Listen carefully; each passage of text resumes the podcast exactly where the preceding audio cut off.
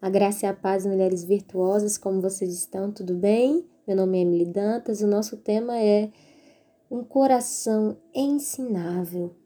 O nosso texto aí de referência é 2 Reis, no capítulo 12, versículo 1 ao 13. Vocês podem estar lendo na Bíblia de vocês. Mas antes da gente iniciar sobre esse assunto, né, de, de 2 Reis, eu queria ler para vocês Ezequiel 36, 26, quando o Senhor declara Darei a vocês um coração novo e porei um espírito novo em vocês. Tirarei de vocês o coração de pedra e em troca darei um coração de carne. Então, queridas, a vontade do Senhor para nós é que nós tenhamos um coração de carne, um coração disposto, sensível a obedecer. O que o Senhor nos pede é obediência. Não tem como ser obediente ao Senhor tendo um coração duro. Não tem como obedecer os nossos pastores, os nossos líderes, se nós não tivermos um coração ensinável. Por isso que Deus quer trabalhar no nosso coração. A, a palavra de Deus diz que Ele olha para o nosso coração. Ele não enxerga a aparência, Ele enxerga o nosso coração.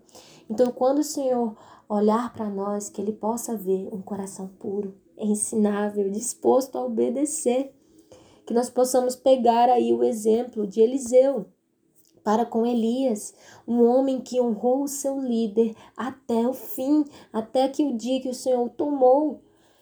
Sabe, por diversas vezes Elias provou Eliseu dizendo: Olha, o Senhor me mandou para ir para tal lugar, então fica aí que eu vou lá. E Eliseu, de maneira nenhuma, vive o Senhor e vive você, Elias, mas eu vou contigo, eu irei contigo para onde quer que fores. Então Eliseu, ele colo... Elias colocou Eliseu à prova a todos os momentos, mas o coração de, Eli... de Eliseu estava aplicado a estar junto, a obedecer, a honrar o seu líder. A primeira honra de Eliseu para com Elias é quando ele é chamado por Elias e Eliseu diz: ele pede permissão para ter com seus pais para se despedir. Queridas, isso é honra. Eliseu honrou Elias e Eliseu queria honrar os seus pais. Isso é mandamento com promessa. E nós só podemos pegar esse exemplo, efetuar esse exemplo, se nós tivermos um coração ensinável, um coração disposto a honrar. O que, o que está passando no meu coração, o que está passando no teu coração? Peça para o Senhor sondar o teu coração nessa manhã. Que se porventura exista um coração de pedra, peça para que o Senhor arranque e coloque um de carne. Que Ele coloque um espírito novo para que você possa ir a níveis mais profundos. Porque com um coração puro, com um coração limpo, você verá a Deus. É isso que a palavra diz em Mateus 5. Bem-aventurados limpos de coração, porque eles verão a Deus. Sabe? O que o Senhor quer de nós é um coração obediente. A Bíblia diz que obedecer é melhor do que sacrificar. Então o Senhor, ele olha para nós e diz: Olha, eu prefiro a tua obediência do que os teus louvores. Como é chocante, queridas. Muitas vezes nós estamos com, estamos com o coração duro, abrindo a nossa boca para louvar e o Senhor não está recebendo aquilo. Porque os verdadeiros adoradores, eles adoram em espírito e em verdade. E não tem como adorar o Senhor com um coração duro. Então se disponibiliza nessa manhã a, a tirar toda a dureza do teu coração. Faz aquilo que o salmista declarou no capítulo 51, 10, versículo 10.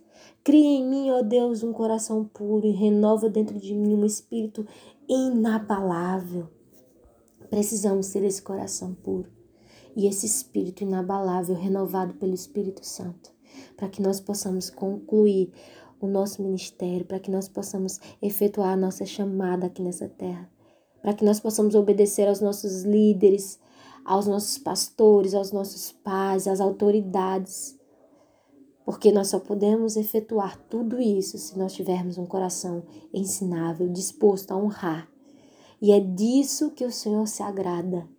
É para isso que o Senhor nos chama. A Bíblia fala sobre pessoas de dura serviço, pessoas que não se inclinam pessoas que elas não estão dispostas a obedecer ao Senhor. Mas não é isso que o Senhor quer de mim nem de você. Ele quer que você se incline a ouvir, que você incline o seu coração, que você incline os seus ouvidos a ouvir, a obedecer e a honrar.